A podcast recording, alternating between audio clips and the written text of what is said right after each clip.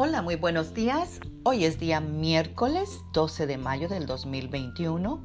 Continuamos con el devocional acerca de las promesas de Dios.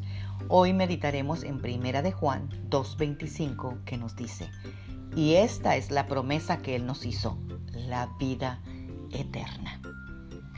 Amada guerrera de Dios y guerreros de Dios.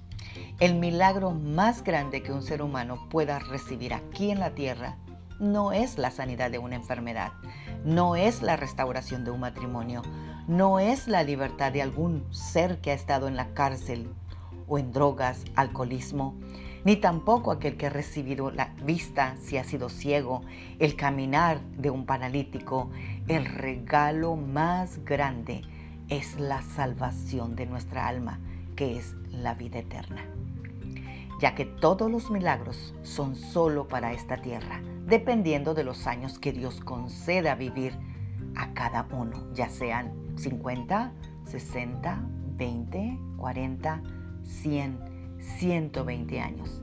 Pero la vida eterna traspasa este mundo, te lleva a la eternidad con Él. Apropiate de la promesa de la vida eterna. Es más, no tienes que esperar ir al cielo para tener la vida eterna. Desde el momento que tú tuviste un encuentro con Jesucristo, tú has tenido el encuentro con la vida eterna. Fíjate lo que dice en Juan 17:3. Y esta es la vida eterna, que conozcan a Dios, el único Dios verdadero, y a Jesucristo, a quien tú enviaste. Si tú conoces a Jesucristo, ya tuviste un encuentro con la vida eterna. Y Él te llevará donde Él está, allá, en el más allá, en la vida eterna. Oremos. Padre, en el nombre de Jesús te damos gracias por esta preciosa mañana que tú nos regalas, Señor. Gracias porque sabemos, Señor, que tu vida está en nosotros, Señor, y que si vivimos es porque tú vives dentro de nosotros. Padre Celestial, yo hoy vengo reconociendo que he vivido como me ha dado la gana sin preguntarte si está bien o mal. Y es por eso que no tengo una buena relación contigo.